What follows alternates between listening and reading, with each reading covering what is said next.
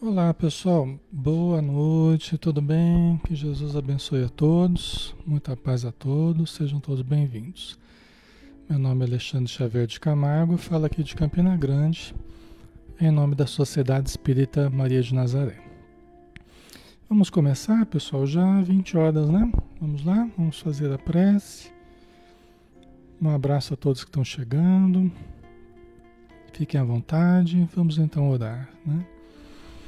Senhor Jesus, obrigado, Senhor, por estarmos juntos, obrigado por podermos pensar em torno do Evangelho que é teu, pensar em torno dos ensinos dos Espíritos amigos que nos trouxeram essa mensagem tão bonita da imortalidade, lembrando a tua vivência quando estivestes conosco.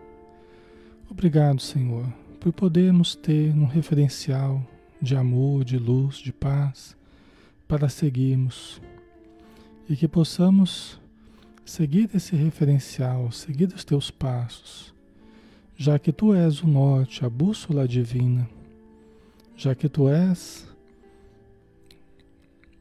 a porta que conduz ao Pai, o pão da verdade e da vida. Muito obrigado, Senhor. Nós pedimos o teu auxílio para todos os irmãos que estão em seus lares, seus ambientes familiares, que todo o ambiente possa ser iluminado com a tua presença.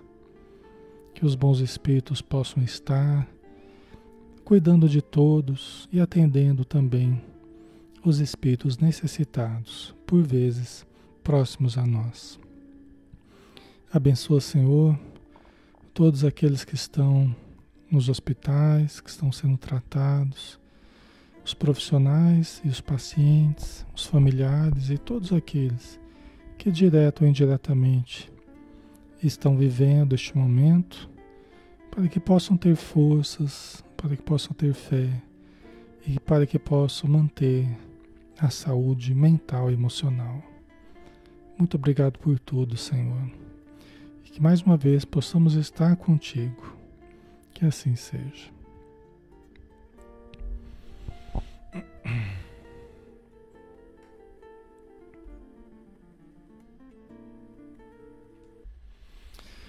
Ok, pessoal, boa noite novamente, um abraço, tá? Todos que estão conosco aqui, sejam bem-vindos. Nós vamos continuar o estudo do livro Paulo Estevão, né? Nós estamos realizando todas as quartas-feiras. E nós estamos no capítulo 10, né? Ok? Vamos lá, né? Vamos continuar então.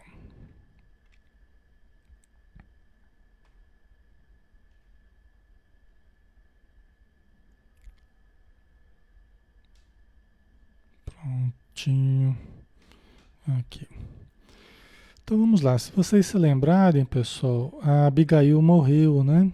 A Abigail desencarnou e é, nos últimos momentos ela viu a aproximação do, do, do, do Estevão, né? Do Gesiel Estevão, né? Do seu irmão, chamando ela, né? Então ela se desprendeu do corpo e foi junto com, com Estevão. E Paulo de Tarso permaneceu três dias ainda em companhia dos pais adotivos da Abigail, né, a Ruth e o Zacarias, buscando em vão consolo nas paisagens onde outrora trocaram Judas de amor. Foi um baque muito grande para ele, né, porque ele amava profundamente ela, embora o orgulho, a vaidade de homem público, de pessoa em evidência que ele estava, né? Então, ele estava envolto ainda muito nesses sentimentos. Então ele não conseguiu dar o braço a torcer na hora certa, né? Acabou vendo a sua noiva falecer e agora sofria por não tê-la mais, né? Então foi muito difícil para ele. Ele ficou rememorando a, as conversas deles, né?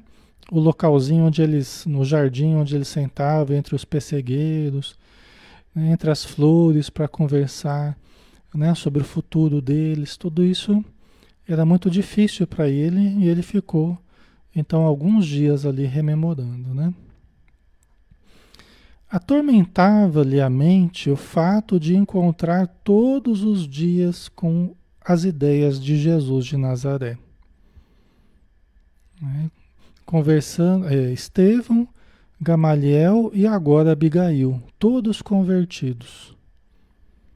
Conversando com Zacarias, tentava encontrar o rumo de Ananias, que em sua visão havia desencaminhado Abigail. Né?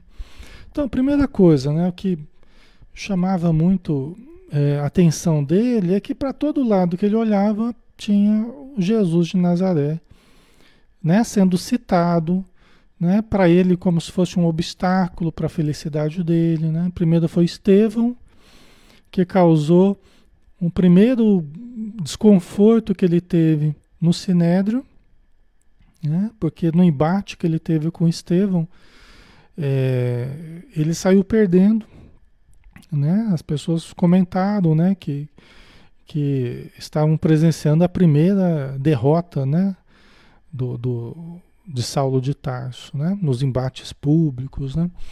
Então foi um golpe duro para ele, né? Porque a lógica de Estevão é, foi muito forte, né? Então foi o primeiro baque. Depois, é, Gamaliel, que era o instrutor dele, né? E que iria, iria deixar, deixou a vaga dele no Sinédrio para Saulo de Tarso.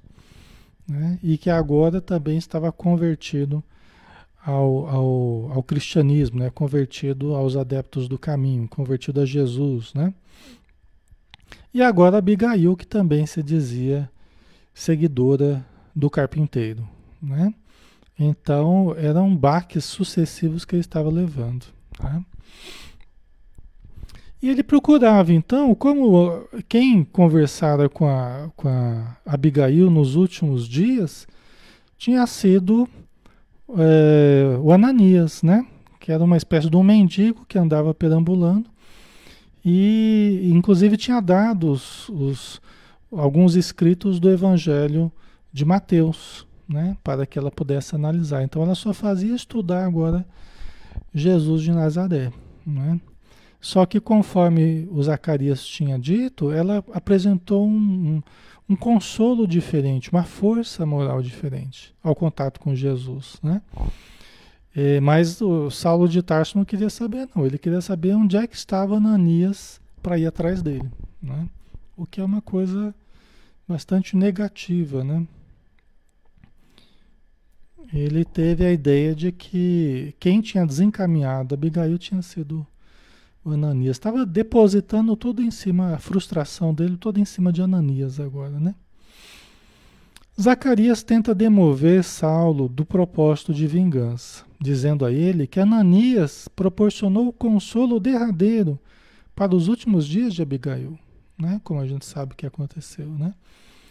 É, ele não cobrou nada, ele não exigiu nada, ele apenas deu, apenas conversou, né? Apenas ajudou Abigail, né? Então não tinha por que Saulo querer mal a ele, né? O próprio Zacarias compreendia isso, né? Voltando a Jerusalém, o jovem rabino tortura alguns prisioneiros para descobrir o paradeiro, paradeiro de Ananias. Consegue descobrir que ele fora para Damasco. E em três dias Saulo prepara uma caravana rumo àquela cidade. Né? Então, a perseguição e ativa, né, pessoal? Perseguição, muitos estavam saindo de Jerusalém, muitos estavam presos, recebendo torturas, muitos estavam sendo prejudicados, né, pela ação é, de Saulo de Tarso e, da, e daqueles que trabalhavam em nome dele, né, pela justiça tal. É, então ele torturou algumas pessoas, alguns cristãos e obteve o, paradeiro do, de Ananias, né? Para onde que Ananias teria ido, né? Porque eles se conversavam, participavam de reuniões comuns, né? É, os cristãos, né? Os adeptos do caminho. Então, eles tinham informações para onde que Ananias havia ido, né? Ele ficou sabendo que era para Damasco. Então, ele planejou rapidamente a viagem dele para Damasco, para ir no encalço, né? Para seguir no encalço de Ananias. Ao final da viagem penosa e cansativa, 250 quilômetros, quando já se podia avistar o contorno de Damasco no horizonte, né? Durante a viagem toda, pessoal, durante a viagem toda, Saulo estava mais introspectivo. Ele foi acompanhado por três guardas, né? É, mas os guardas até conversavam que ele estava mais introspectivo, mais reservado, mais pensativo, né? Estava trabalhando ali no deserto, né? Porque 250 quilômetros de deserto praticamente que ele tinha que percorrer, né? Então ele são eram vários dias de viagem e ele estava introspecto, né? E quando estava chegando perto de Damasco, né? Ele ele se sentia agravado o seu sofrimento íntimo. Ele estava com mais dificuldades íntimas. Buscava entender como Abigail e Estevão morreram com a paz no olhar. E ele, Saulo, que sempre buscara no cumprimento da lei, esta mesma serenidade nunca a conquistara. Né? Então ele tá, foi pensando, né? Por que, que Estevão morreu com essa paz? Por que, que Abigail também morreu com essa mesma paz. Né? Essa paz que ele não conseguia alcançar, essa paz que ele não conseguia viver. Né? O que é sempre um, um, um alerta para nós, né? A experiência de Saulo de Tarso é um alerta para nós. É, das buscas eminentemente materiais, das buscas eminentemente egóicas, né? Do ego, né? O poder, né? O controle, né, a vaidade, né, a posição, né, quando você centraliza o seu coração nisso, né, é, é, achando que vai que o ter vai resolver, né, os problemas íntimos, né, é, só que não resolve, né, ajuda em alguns aspectos o ter, mas não resolve os problemas essenciais da criatura, né, que adianta possuir o mundo inteiro e perder a si mesmo, como disse Jesus, né? Onde estiver o teu tesouro, aí estará o teu coração. Onde você colocar a tua atenção, onde você colocar o teu objetivo, tua busca, o teu coração vai estar preso a isso. Né?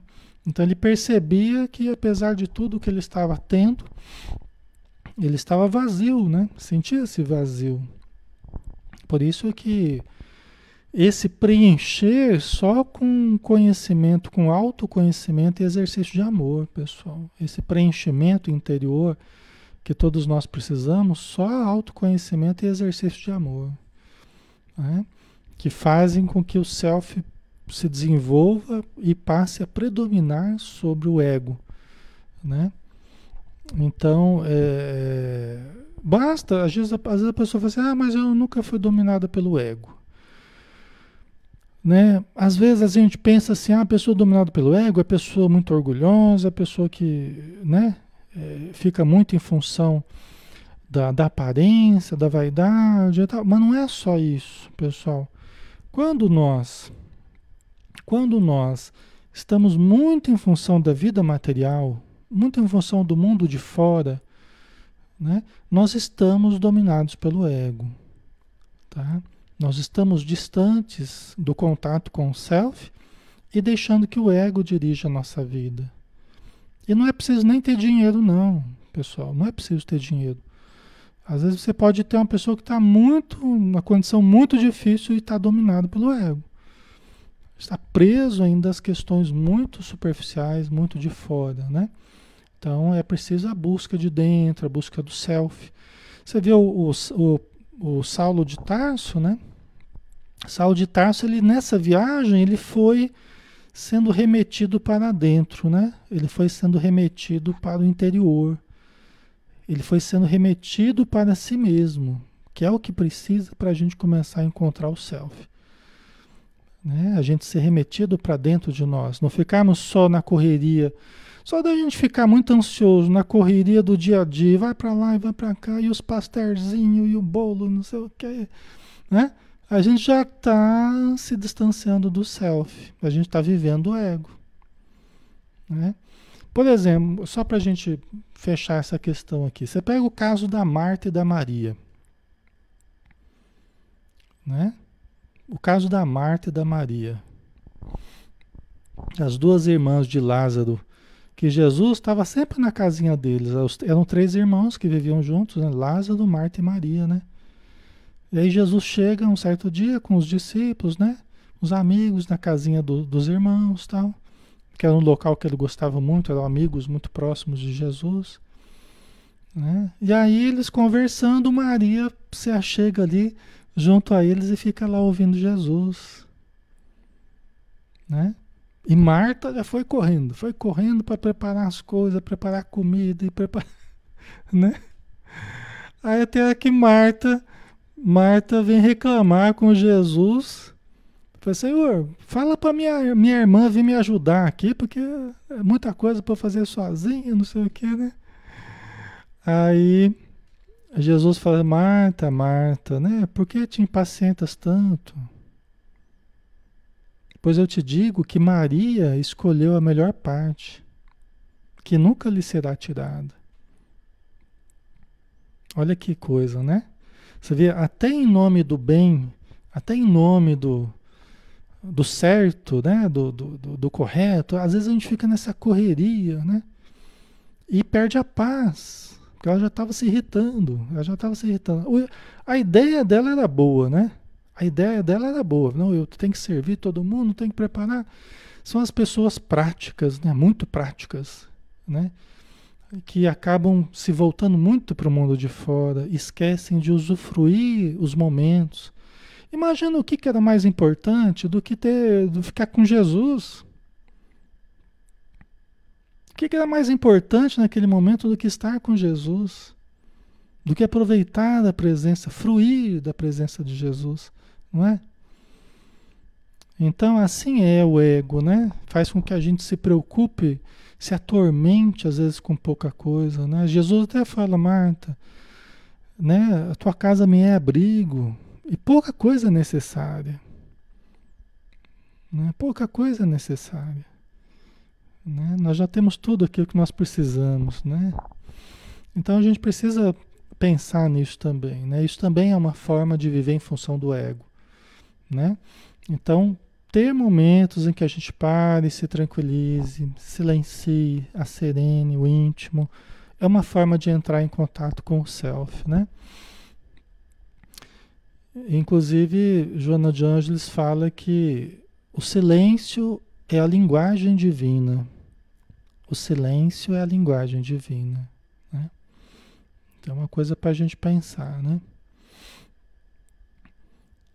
Então ele questionava, né? Por que, que eles, eh, o Estevão, Abigail, viviam com aquela paz e ele não conseguia nunca conquistar aquela paz, né? Atormentado por estas ideias, já admitia que a ignorância dos admiradores de Jesus não era desculpa visto que Estevão, Gamaliel e Abigail possuíam conhecimento sólido da lei de Moisés. Né? Quer dizer, ele chegava a essa conclusão, ele chegava a essa conclusão, que é uma conclusão interessante, né? Porque fala, ah, isso é coisa lá dos.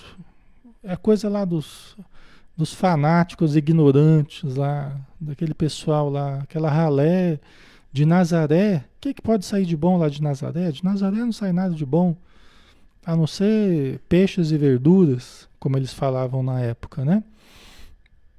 Então, é, agora, Abigail tinha conhecimento, teve uma boa formação.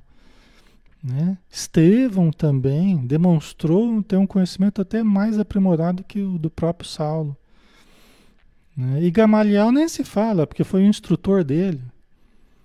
Seria até incoerente ele questionar o conhecimento de Gamaliel, né? sendo que ele aprendeu tudo com Gamaliel. Né? Então, a ignorância não era desculpa. Né? Assim hoje, né? É, é... Hoje o pessoal fala que ah, espiritismo é coisa de gente ignorante, né?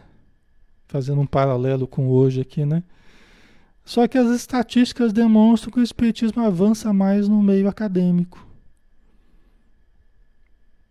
Né? Você pessoas que têm condição de compreender, de distinguir, de raciocinar com apuro, né? Com discernimento, né? É uma coisa para se pensar, né? É lógico que as atividades assistenciais, tudo isso faz com que também os braços do Espiritismo cheguem a todas as classes, né? A todos os meios. Só que as estatísticas têm demonstrado que o Espiritismo tem avançado muito entre as pessoas de uma formação mais, mais cuidadosa, academicamente falando, né? Ok. Certo, pessoal. Ali, né? Temos que focar mais no espírito, né? Na essência das coisas, né, Lia? Exatamente. Lembrar que nós essencialmente somos espíritos, né?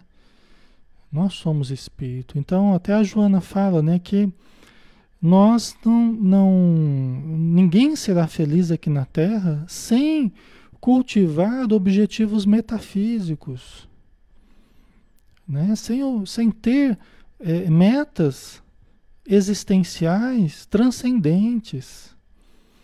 Nós, precisa, nós precisamos ter metas existenciais transcendentes. Podemos tê-las também é, é, materiais, né? aqui na nossa horizontalidade, mas nós precisamos da verticalidade do espírito. É muito importante para a nossa felicidade a verticalidade do espírito. Só que, por exemplo, Joana de Anjos, ela não exclui nenhum lado. Ela diz que felicidade é o bom ajustamento entre self e ego. Felicidade, ela chama, né? Do perfeito ajustamento entre o mundo de dentro e o mundo de fora, entre a vida espiritual e a vida material, entre o espírito e o corpo, certo? Então nós temos que aprender a ajustar perfeitamente né? Jesus foi o modelo perfeito disso, né? Mas nós precisamos aprender a fazer isso também. Né? Quando a gente está muito função da matéria e muito pouco vida interior, muito pouco cultivo de espiritualidade, nós estamos fazendo predominar o ego, né? De uma forma, de uma forma muito ruim para nós, né? Então vamos lá, vamos dar sequência. Em dado momento, saindo das reflexões dolorosas, vê uma claridade diferente da luz solar. O ar parece abrir-se como cortina. Perde o equilíbrio caindo da montaria. Grita por socorro dos companheiros, dos guardas que estavam com ele, e vê surgir a figura luminosa que parecia descer dos céus. Né? Olha que interessante. Né? É importante esse estado íntimo dele, essa preparação, e agora né, que ele chegava a essas conclusões, ele começou a ver ao sol do meio-dia e diz que a luz que apareceu, ela encobriu a luz do sol. Né? Na hora ali, para quem viu, era uma luz diferente que parecia mais forte que a luz solar. Né? Isso que é interessante. Né? Quando nós vamos deixando o ego ceder, muita coisa bonita, muita coisa boa, muita coisa pode ocorrer no sentido do espírito, né? na vivência do espírito. Então abriu-se os céus, ele viu uma figura luminosa, né? Sua túnica era feita de pontos luminosos. Os cabelos tocavam nos ombros a Nazarena os olhos magnéticos emanados de simpatia e de amor, iluminando a fisionomia grave e terna, onde pairava uma divina tristeza. Né? Olha como é que era Jesus, né? A descrição aqui que Emmanuel faz, né? Interessante essa, onde pairava uma divina tristeza né? Uma divina tristeza. É interessante isso, né? É, é, Jesus sorria pouco, diz, né? É, havia uma divina tristeza que encobria Jesus, né? É, a gente acha que os espíritos superiores não sofrem, né? A gente acha que eles não sentem. Eles sentem muito mais do que nós. Eles sofrem muito mais do que nós. Sofrem por sentirem mais, sentem mais compaixão de nós. né? Então eles sentem junto conosco, né, as nossas mazelas, né, se apiadam de nós, né? Então, essa divina tristeza naquele momento que encobria Jesus por ver os erros de Saulo, por ver as dificuldades íntimas que ele estava vendo, né? Que ele estava vivenciando naquele momento. Não obstante, né? Aquele ar simpático, de amor, né? de ternura que ele irradiava, né? O doutor de Tarso contemplava-o com espanto profundo. E foi quando, numa inflexão de voz inesquecível, o desconhecido se fez ouvir: Saulo, Saulo, por que me persegues? Hum? Saulo, Saulo, por que me persegues?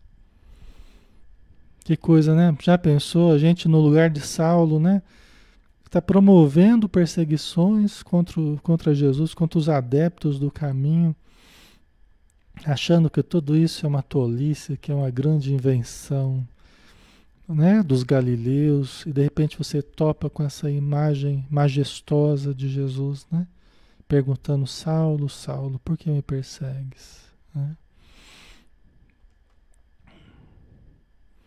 O moço tarcense não sabia que estava instintivamente de joelhos, dizer, nem percebeu que ele estava de joelhos.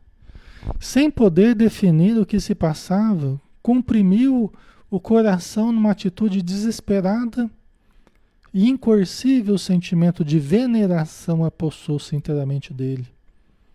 Que significava aquilo? De quem o vulto divino que entrevia no painel do, do firmamento, aberto, e cuja presença lhe inundava o coração precípite de emoções desconhecidas. Né? Quer dizer, ele ainda estava tentando entender. Nós sabemos que é Jesus, mas Saulo de Tarso estava tentando entender quem era essa pessoa.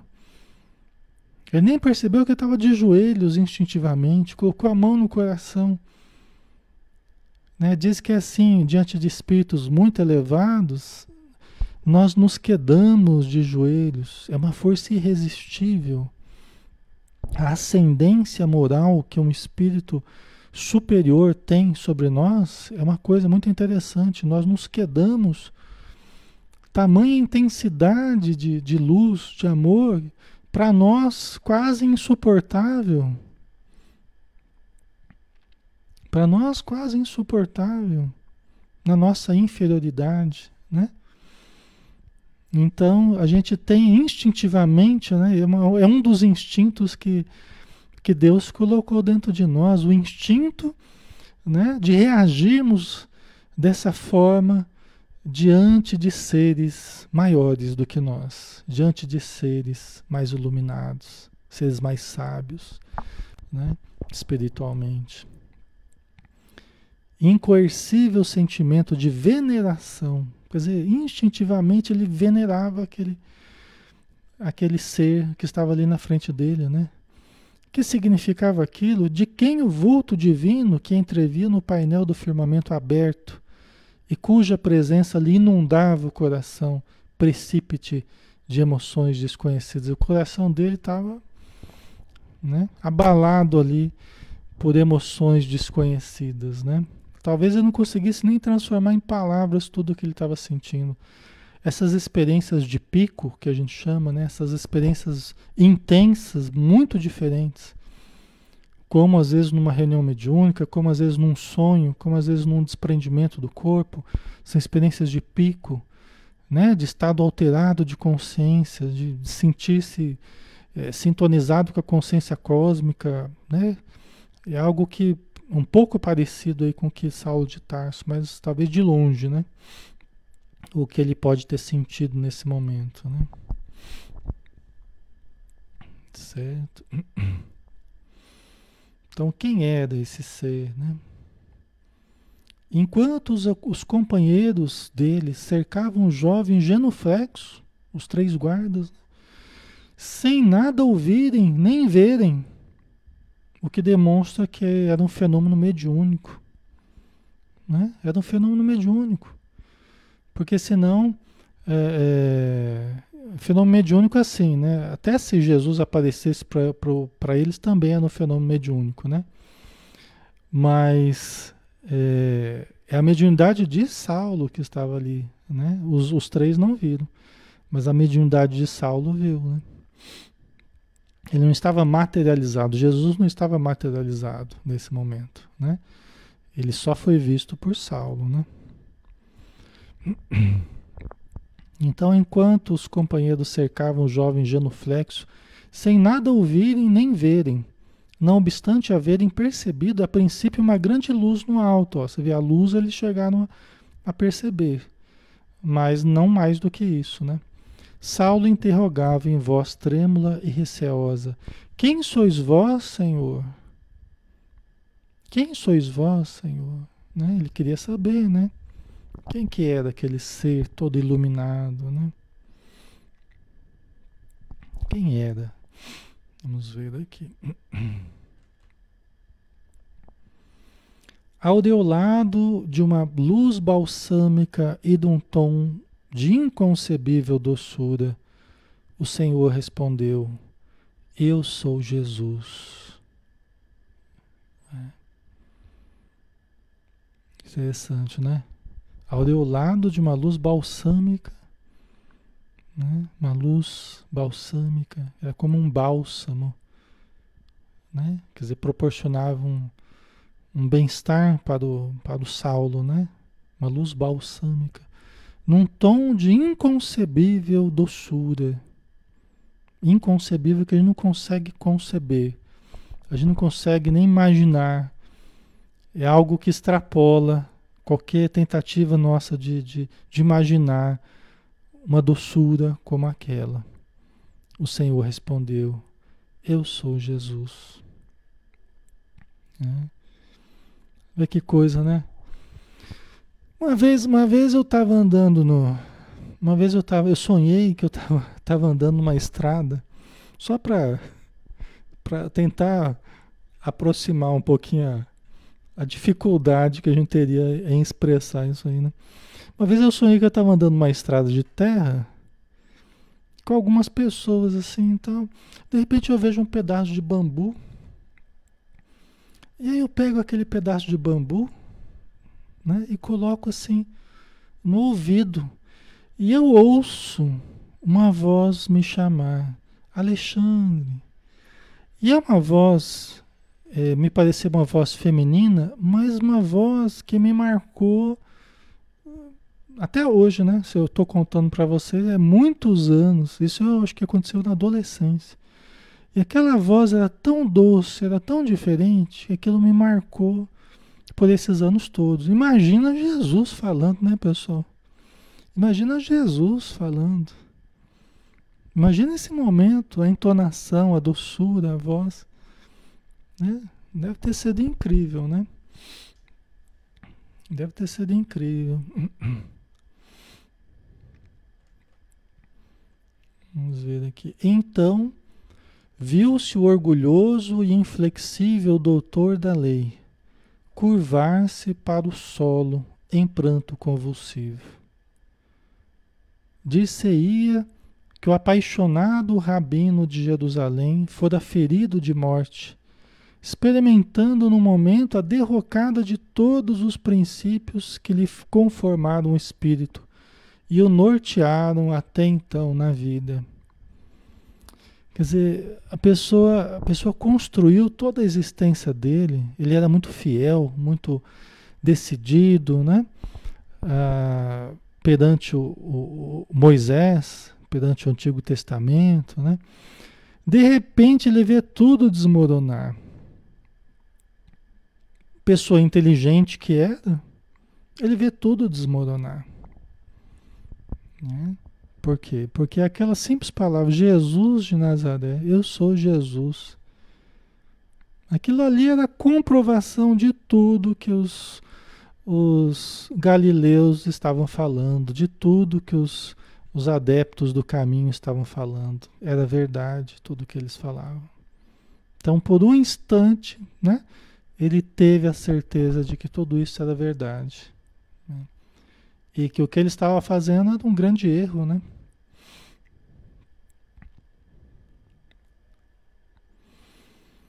Diante dos olhos tinha agora aquele Cristo magnânimo e incompreendido. Né? Ele percebeu agora, né? que o Cristo era incompreendido. Quer dizer, rapidamente ele percebeu tudo isso. Estava diante do Cristo magnânimo e incompreendido. Os pregadores do caminho não estavam iludidos. A palavra de Estevão era, era verdade pura. A crença de Abigail era a senda real, era o caminho real, era o caminho verdadeiro. Ao mesmo tempo, imagino que isso é uma frustração muito grande para ele. Ao mesmo tempo, isso é, um, é uma decepção para o homem velho, né? Para o Saulo de Tarso, o homem velho. E ao mesmo tempo, um, uma descoberta maravilhosa para o homem novo, né? Uma descoberta maravilhosa. Né? A gente pode até dizer que é uma decepção é, muito bem-vinda, né? uma decepção é, permeada de, de, de, uma esperança muito grande, né? porque ao mesmo tempo ele concluía pelos erros dele, mas também concluía que Abigail estava certo, estava certa, que Gamaliel estava certo, que Estevão estava certo, né? Então, é, era verdade pura, né? Tudo o que eles estavam buscando. Aquele era o Messias. E isso aqui é muito importante. Aquele era o Messias. Quem que era o Messias? Era o prometido, né? historicamente, que viria que viria nos socorrer, que viria socorrer o, o povo hebreu, que viria libertar o povo hebreu, né? Mas só que de uma forma diferente, né? Não com armas, não com matança, né? Aquele era o Messias que Isaías tanto falou, e alguns outros também, alguns profetas, né? A história maravilhosa da sua ressurreição não era um recurso lendário. Não era uma lenda para fortificar as crenças do povo. Sim, ele, Saulo, via-o ali no esplendor de suas glórias divinas. Não tinha como, como refutar uma experiência tão direta, uma experiência tão, tão intensa como a experiência que ele teve, que ele está tendo. Não tinha como refutar. Ele, pessoa inteligente que era, ele não, não encontrava argumentos de, dentro de si para refutar, nem refutou, porque para ele aquela experiência valia mais do que tudo que ele sabia, valia mais do que tudo o que ele tinha de conhecimentos, né? Inclusive vinha coroar justamente as escrituras, né? Os profetas, tal. Né? Que bonito, né, pessoal? Sim, ele, Saulo, via-o ali no esplendor de suas glórias divinas. Gente, é uma coisa para eles ali que esperavam um Salvador, é, é, por isso que eu falei que é uma, é uma doce decepção, né? É uma doce decepção, porque ao mesmo tempo que é uma decepção, é uma doce decepção porque ele estava diante, tendo uma experiência direta com o Messias, com o Salvador. Não era qualquer coisa histórica, não era qualquer coisa de menor importância, era uma coisa de extraordinária importância. E ele estava ali tendo essa experiência, né? Isso a gente assim analisando, né? uma doce decepção. Né?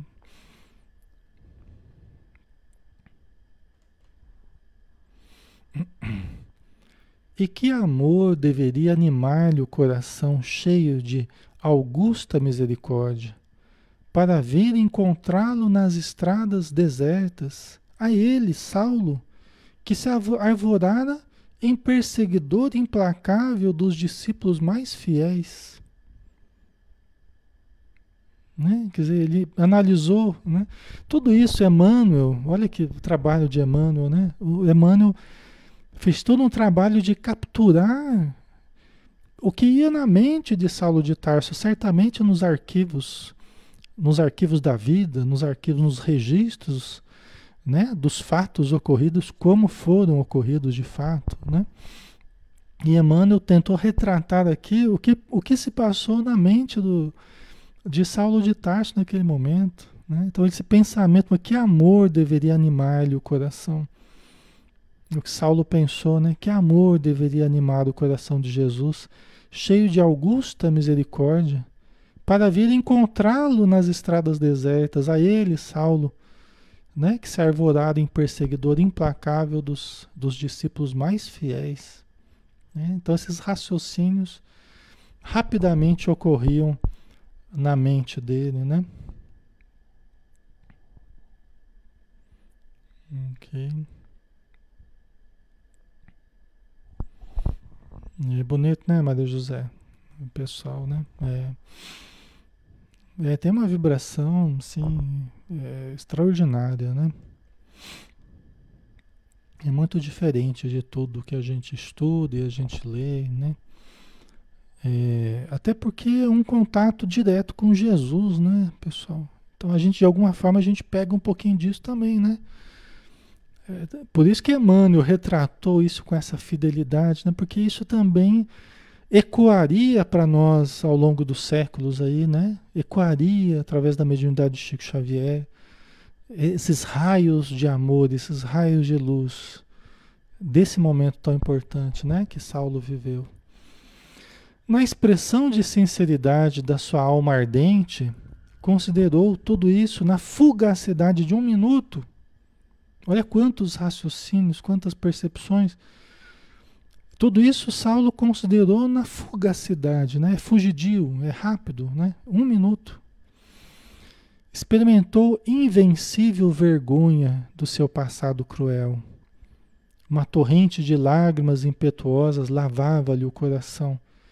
Quis falar, penitenciar-se, clamar suas, findas, suas infindas desilusões, protestar fidelidade e dedicação ao Messias de Nazaré mas a contrição sincera do espírito arrependido e dilacerado embargava-lhe a voz. Ele não conseguia nem falar. Era tanta coisa ao mesmo tempo que ele estava vivendo, que ele estava sentindo, que ele não conseguia nem falar. Embargava a sua voz. Né? De tanta coisa que ele estava sentindo ao mesmo tempo, né? E queria já protestar fidelidade, ele queria já falar da fidelidade dele, né, da dedicação ao Messias de Nazaré, ele queria, que já era o que estava dentro dele, já. A postura dele já, a fidelidade dele era assim, né? Não era uma coisa morna. A hora que ele percebeu o erro, a hora que ele percebeu a grandeza de Jesus, a hora que ele entendeu tudo o que aconteceu, ele já fiel a Jesus até a morte. Né? Fiel a Jesus até a morte. Né? Assim era Saulo de Tarso, né? Por isso que Estevão falou, né, que Jesus tinha muita esperança, Jesus o amava muito e tinha muita esperança nele. E que quando Saulo conhecesse Jesus, ia ser mais fiel do que foi a Moisés. Né? Foi quando notou que Jesus se aproximava e, contemplando-o carinhosamente, o mestre tocou-lhe os ombros com ternura, dizendo com inflexão paternal: Não recalcitres contra os aguilhões. Não recalcitres contra os aguilhões. O que quer dizer isso, né? Não recalcitrar. Recalcitrar é resistir, né? Recalcitrar é resistir, é tentar fugir, é tentar se esquivar, é tentar, né? é ficar indeciso, tem esse sentido, né? Se a gente for procurar, né? Não recalcitres contra os aguilhões. Os aguilhões são os espinhos, as pontas, né? Quer dizer, não aceita a situação, aceita as dificuldades, enfrenta, né? O que você tem que enfrentar. Não recues, né? Não titubeis, né? perante os aguilhões, contra os aguilhões. Né? Isso é importante. Né?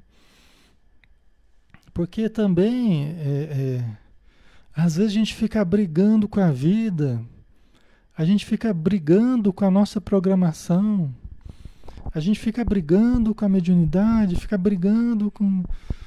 Né? Não, porque eu não quero, eu não quero, não sei o que tal. Né? Fica com medo das dificuldades, com medo das alfinetadas, com medo de sofrer, com medo da dor, com medo do. Em frente, não fuja, não fique brigando com a vida, aceite, aceite, ajude, trabalhe, ame, né? se entregue ao trabalho, se entregue ao amor, aquilo que está mostrando para você ser o caminho. Quantas pessoas estão vendo o caminho sendo mostrado? mas ficam brigando com a vida, né? Tentando fugir, tentando se esquivar do seu destino, de trabalhar, da sua programação, de ajudar, né? Não pedir isso, né, Vilani? Me tira isso, pelo amor de Deus, né? A Fabiana, muitas vezes não aceitamos nossa realidade, exatamente, né? Eu acho que é, é, precisamos aceitar e muitas vezes melhorar, transformar a nossa realidade, né? Mas muitas vezes, quando compromissos, né, a gente vem com compromissos, vem com programação, vem com uma expectativa espiritual. Né? Talvez Saulo já pudesse ter aceitado há muito tempo. Talvez Saulo, talvez a expectativa, não dá pra gente falar, ah, porque tinha que fazer, tinha que ser assim mesmo, porque tinha que ter essa história, porque tinha que depois fazer a psicografia. Não é assim. Né? Talvez Saulo já pudesse ter aceitado há muito tempo. Talvez ele já pudesse ter a inteligência dele, né? a compreensão, o sentimento. Talvez ele já tivesse condição para muito antes já ter aceitado, né? Mas a, a teimosia dele, né? Ele teve que se comprometer, pesar a consciência, fazer mal para muita gente para depois aceitar. Entendeu? Não dá para dizer, ah, mas tudo isso tinha que acontecer. Não dá para dizer. Nós vamos fazendo escolhas. Então ele foi fazendo escolhas, algumas escolhas muito ruins, que iriam ser é, frutos amargos depois durante a vida dele. Ele iria carregar depois culpas de coisas que ele fez que talvez não precisasse. Talvez não, não precisaria, né? Assim somos nós, né? Então, é, é, por isso que Jesus falou, não recalcitres perante os aguilhões, ante os aguilhões. Né? Não faça mais besteira, você está para fazer mais besteira, está indo para Damasco, atrás daquele que ajudou Abigail, quer dizer, ia fazer mais besteira. E talvez Jesus, compadecido, né? talvez Jesus, até para que ele não se comprometesse mais, assim, vamos, vamos ajudar ele para que ele, ele acerte o caminho, né? porque senão ele vai acabar fazendo muita besteira. Né? A socorro, ainda em tempo ele teve essa experiência, exatamente. Ainda em tempo, talvez ele se comprometesse muito mais, talvez de uma forma até irreversível, a gente não sabe, né? Ali ele era muito fiel àquilo que ele acreditava. É verdade, ele era muito fiel, exatamente. Só que tem hora que a nossa fidelidade ao erro, ela começa a ser teimosia, né, ali? Começa a ser teimosia, né? A pessoa fala, não, porque eu não mudo, eu não mudo, eu não mudo. Tá, mas a vida está mudando, você tem que mudar também. Né? A pessoa fala, não, mas a minha personalidade eu não mudo, o tempo passa, eu, né? Isso não é um sinônimo de, de virtude, né? Então hoje a gente precisa ter uma flexibilidade, ter uma, né? E Saulo também precisava observar melhor o que, que estava ocorrendo na vida dele, né?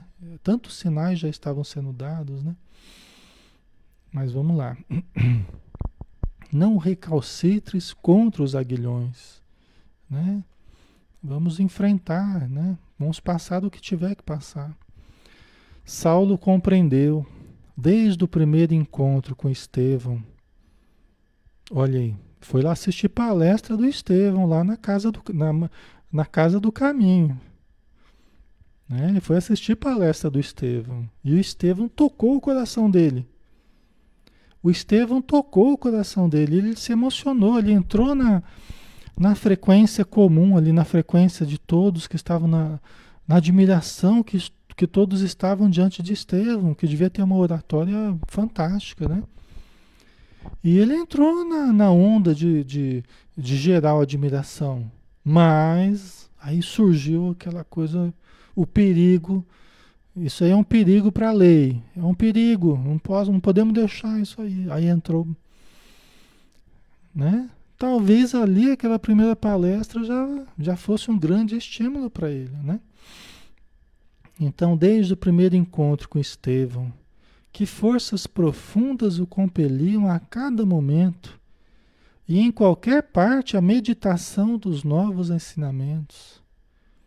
O Cristo chamara-o por todos os meios e de todos os modos. E eu estava comentando com a minha esposa agora há pouco, né? Eu estava comentando com a minha esposa, eu estava fazendo hoje, preparando o material aqui, os slides tal, e, e lendo, né? Entrando no clima da, do estudo aqui. Aí eu parei de. Eu parei de. Eu terminei né, de preparar tal e peguei um outro livro em PDF, que é um livro do Djalma Margolo, falando sobre uh, Jung, né, o Jung e, as, e, a, e os fenômenos espirituais. Eu não lembro se é esse o nome do livro, né? O Jung e os fenômenos espirituais, né? Eu estava lendo isso aí, estava interessante. De repente chega uma parte que, que o autor fala assim, né? No caso, Jung falava que Jung havia escrevido, escrito, né? Que no caso da conversão de, de Saulo, no caso da conversão, quer dizer, eu saí de um livro, eu saí do livro falando do Saulo, justamente da conversão de Saulo. Aí peguei um livro assim de psicologia, né, que estava lendo. E o autor, né, falando Jung, do, citando Jung, né, Jung falando da, no caso da conversão de Saulo, o Jung falava assim, que no fundo Saulo já era cristão. Ou seja, ele já tinha aquela, ela já tinha aquela estrutura de aceitação dos conceitos do Cristo. Ele trazia já no seu inconsciente ele já trazia o cristianismo dentro dele já. Certamente a gente sabe, né, que já veio do plano espiritual já com essa estrutura, né? Tanto que ele combatia muito, ele combateu, Jung fala, né? O Jung explica aqui, ele combateu com tanta veemência e quando a gente faz isso, esse fanatismo que você combate uma coisa de uma forma muito emocional, muito veemente, é porque você já tinha dúvidas a respeito daquilo. É porque você você já tem aquela estrutura dentro de você e você começa a combater aquilo fora quando você vê fora. Entendeu? É um efeito é, compensatório. Eu, até outro dia eu falava sobre isso aqui. É um efeito, é um mecanismo de compensação, né? Então a gente exagera no combate àquilo porque no fundo a gente a gente se identifica com aquilo, né? Ok.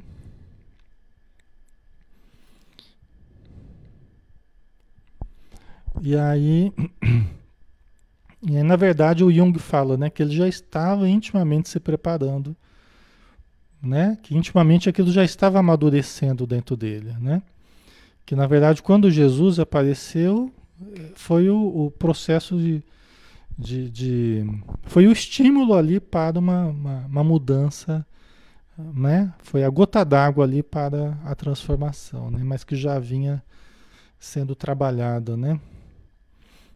Ok. Então, Cristo chamara-o por todos os meios e de todos os modos, né? Será que a gente precisa ficar esperando a coisa bater tão fortemente na gente para que a gente se mova? Os sinais estão sendo dados para nós, as dicas estão sendo dadas. Será que a gente precisa esperar a coisa ficar tão ruim, tão difícil, para que aí a gente se, se convença que é médium, se convença que tem um trabalho, se convença que tem algo a realizar, é? no bem. Né? Então, talvez não precise, né? A gente ficar esperando a coisa complicar tanto, né? Sem que pudessem entender a grandeza divina daquele instante, os companheiros de viagem viram-no chorar mais copiosamente. O moço de Tarso soluçava ante a expressão doce e persuasiva do Messias Nazareno. Considerava o tempo perdido em caminhos escabrosos e ingratos. Doravante necessitava reformar o patrimônio dos pensamentos mais íntimos. Né? Quer dizer, olha, tudo isso passava né, pela mente dele. Né? Quando Jesus falou, não recalcitres diante dos aguilhões. Né? Então ele percebeu o tempo que ele estava perdendo. Né? E chorou copiosamente, né? se lavava em, em lágrimas. Né? E as lágrimas, quando não procedem da revolta, sempre são um banho, um banho libertador, um banho, confor, um banho confortador, né? lava a alma, né? quando não procede da revolta, né? dizem os espíritos.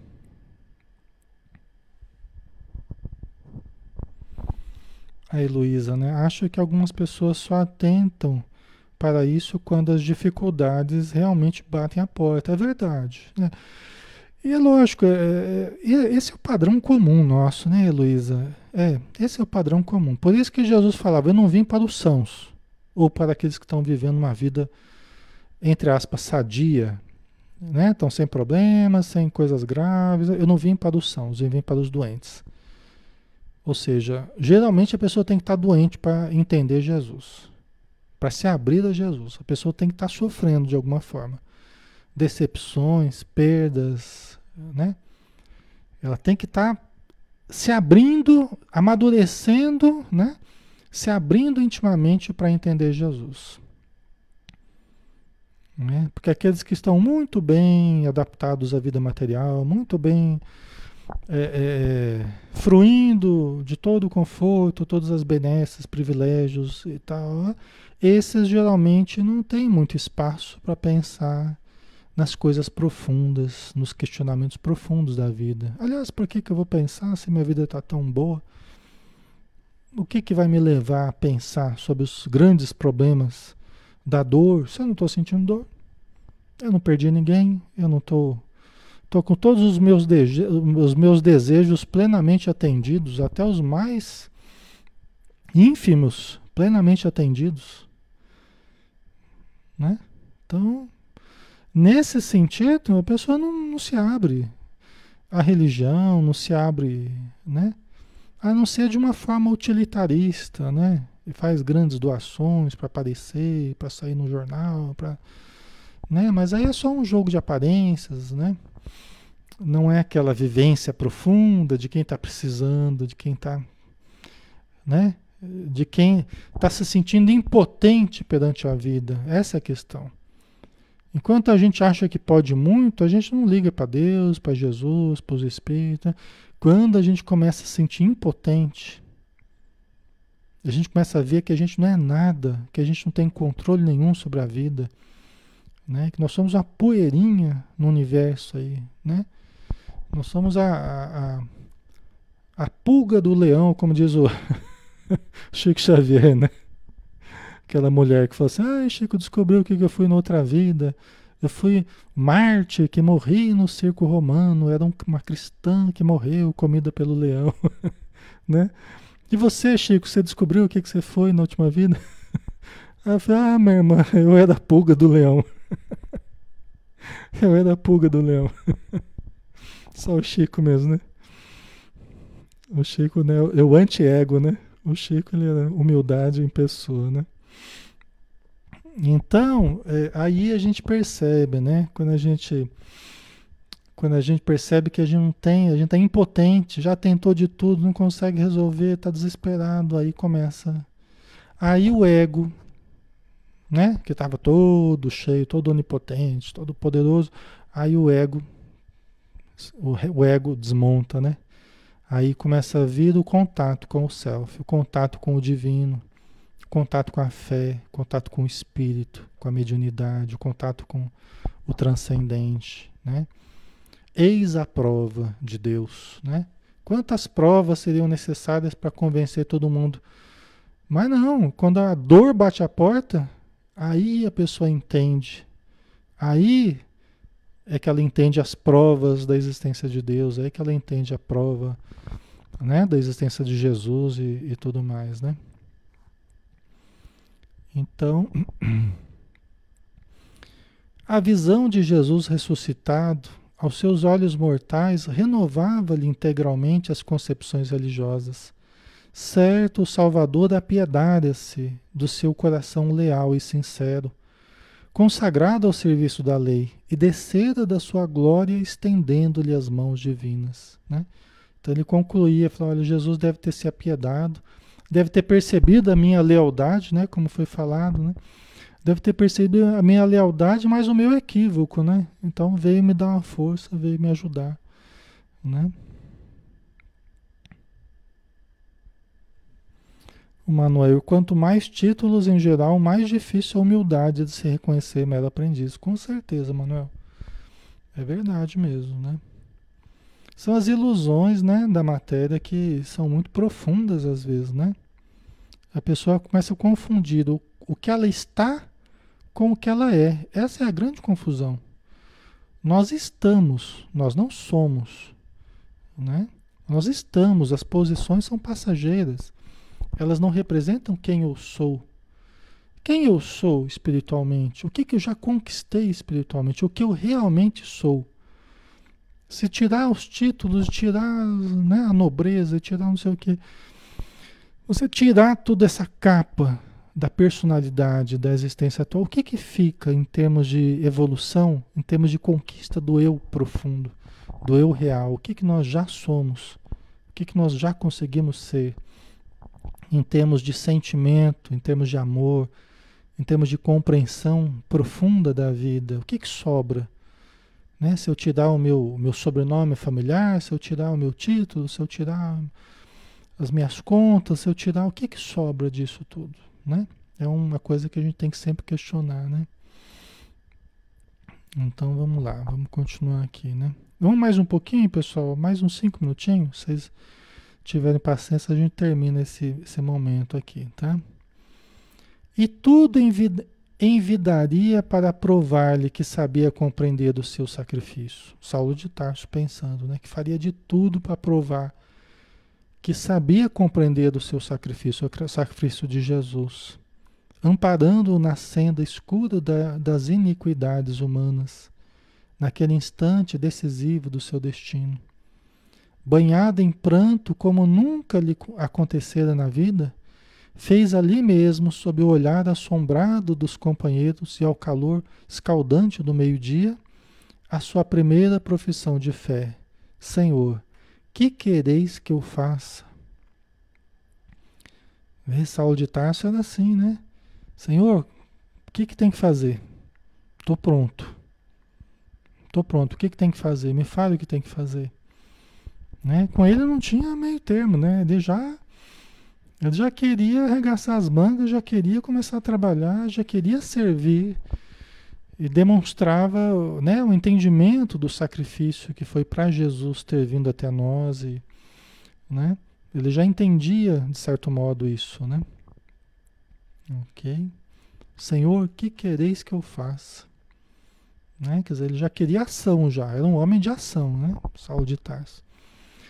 Encontrando a revelação maior em face do amor que Jesus lhe demonstrava solícito, Saulo de Tarso não escolhe tarefas para servi-lo, na renovação de seus esforços de homem, entregando-se-lhe de corpo e alma como se fora ínfimo servo, interroga com humildade o que desejava o mestre da sua cooperação. Né? Então, olha que interessante, ele não, não, não queria escolher trabalho, é Senhor, o que, que o Senhor quer que eu faça? Ele não, ele não escolhia tarefa. Né? Às vezes a gente quer trabalhar, mas a gente quer servir cheio de imposição, só sirvo se for desse jeito, se for. Né? Ele não, ele falou, Senhor, o que, que o Senhor quer que eu faça? né? É só falar que eu estou aqui para ser útil, né? A gente já está acabando aqui, pessoal. Então o moço tarcense não mais percebeu o vulto amorável, guardando a imprensa. Ah, deixa eu ver uma coisa aqui, peraí, pessoal.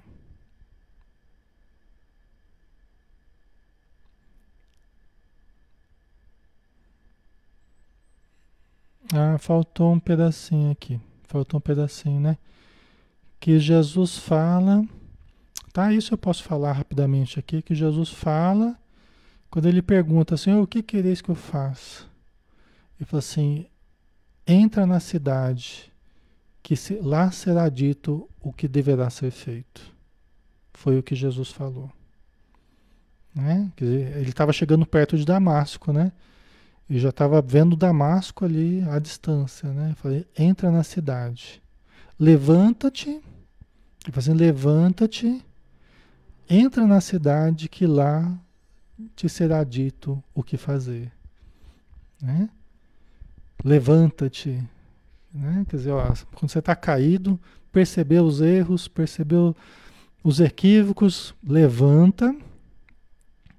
Né? E Emmanuel até chama atenção é, com relação a isso, né? Nós precisamos nos levantar, tornar a levantar, o corpo cansado, os joelhos desconjuntados, as dificuldades, as quedas que a gente cai, os tropeços, levanta e caminha até a cidade que lá te será dito o que fazer. Então, gente, para muitas situações é o que a gente precisa fazer: levantar, continuar caminhando e no caminhar, né? Quer dizer, no futuro, ali na, na sequência dos, dos fatos, vai ser dito o que fazer. Talvez no momento a gente não saiba o que a gente tem que fazer. Alexandre, você falou que a gente tem que trabalhar, tem que ajudar, eu não sei por onde começar. Levanta, levanta, segue adiante com esse propósito, com essa vontade, com esse ideal, e vai ser dito para você o que fazer vai ser dito. As portas vão se abrir, as oportunidades vão aparecer, os convites vão surgir. Você vai ter dentro de você o que você deve fazer. Tá? Então o moço tarcense não mais percebeu o vulto amorável, guardando a impressão de estar mergulhado num mar de sombras. Prosternado, continuava chorando, causando piedade aos companheiros. Esfregou os olhos como se desejasse rasgar o véu que lhe obscurecia a vista, mas só conseguia tatear no seio das trevas densas. Ele estava cego. Saulo de Tarso, após essa experiência com Jesus, ele ficou cego. Né? E Jesus falou: levanta, adentra a cidade, que lá te será dito o que fazer. Mas ele estava cego. Né? Aí nós vamos ver na semana que vem como é que ele fez isso, né? O que, que aconteceu depois, como é que ele como é que ele adentrou a cidade, com quem que ele foi, o que que aconteceu, né? Cego do jeito que ele estava, né?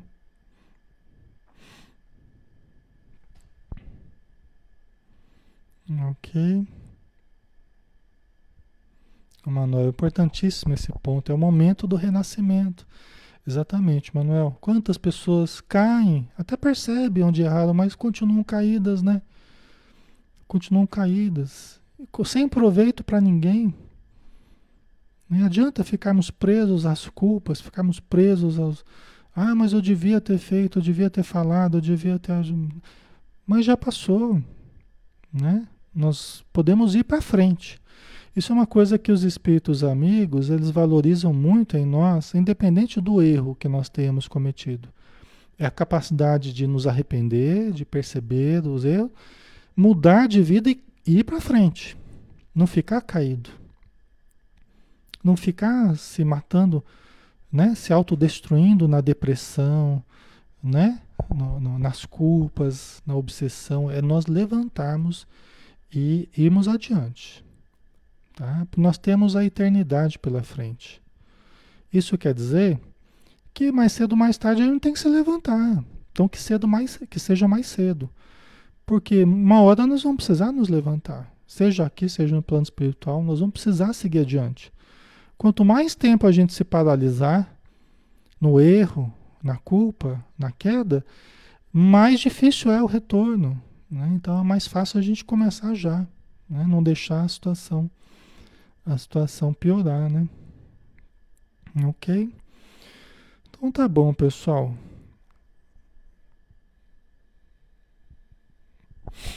Vamos finalizar por aqui hoje, né? É, obrigado aí, tá, pessoal, pela ajuda de vocês. Vamos fazer a nossa prece final, né? Então vamos lá.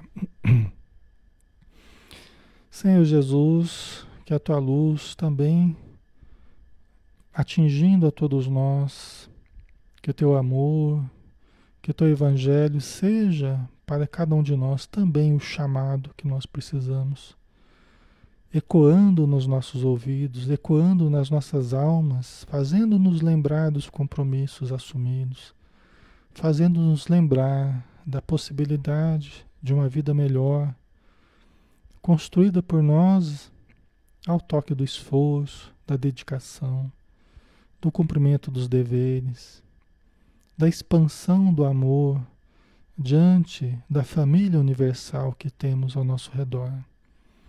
Então nós pedimos o teu auxílio e sabemos que temos constante auxílio na nossa existência, mas que possamos nos abrir a esse auxílio que possamos nós nos ajudar, que possamos seguir adiante, Senhor. Nem que seja um passo por dia, mas que nós avancemos na trilha do bem. Muito obrigado por tudo, Senhor. Que assim seja. Ok, pessoal. Muito obrigado, tá? Obrigado por tudo, pelas vibrações, pelo carinho. E que Jesus abençoe a todos, né? Nós tenhamos um bom descanso. Eu vou colocar uma musiquinha para nós aqui. Aí a gente se despede, tá? Um abraço, fiquem com Deus e até amanhã, né? Se Deus quiser. Vamos lá.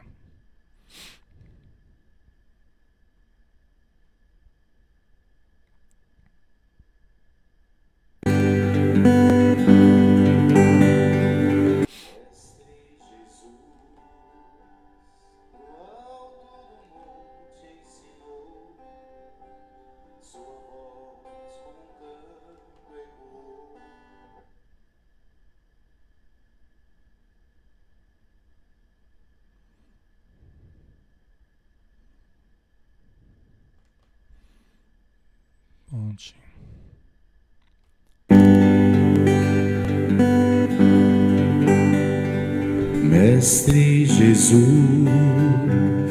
do alto do monte ensinou, sua voz como um canto ecoou. Me ensine o caminho, Senhor, do reino de paz.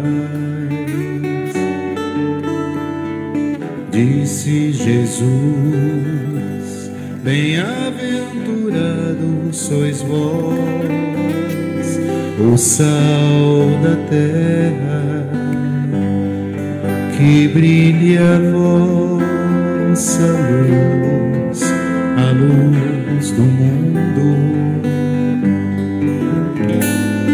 Bem-aventurados sois vós, os pobres de espírito Bem-aventurados sois vós que estáis aflitos. Bem-aventurados sois vós os pacíficos, que brilhe a vossa luz, a luz do mundo. Bem-aventurados sois vós os limpos de coração. Bem-aventurados sois vós os que perdoam. Bem-aventurados sois vós os que choram, que brilhe a vossa luz, a luz do mundo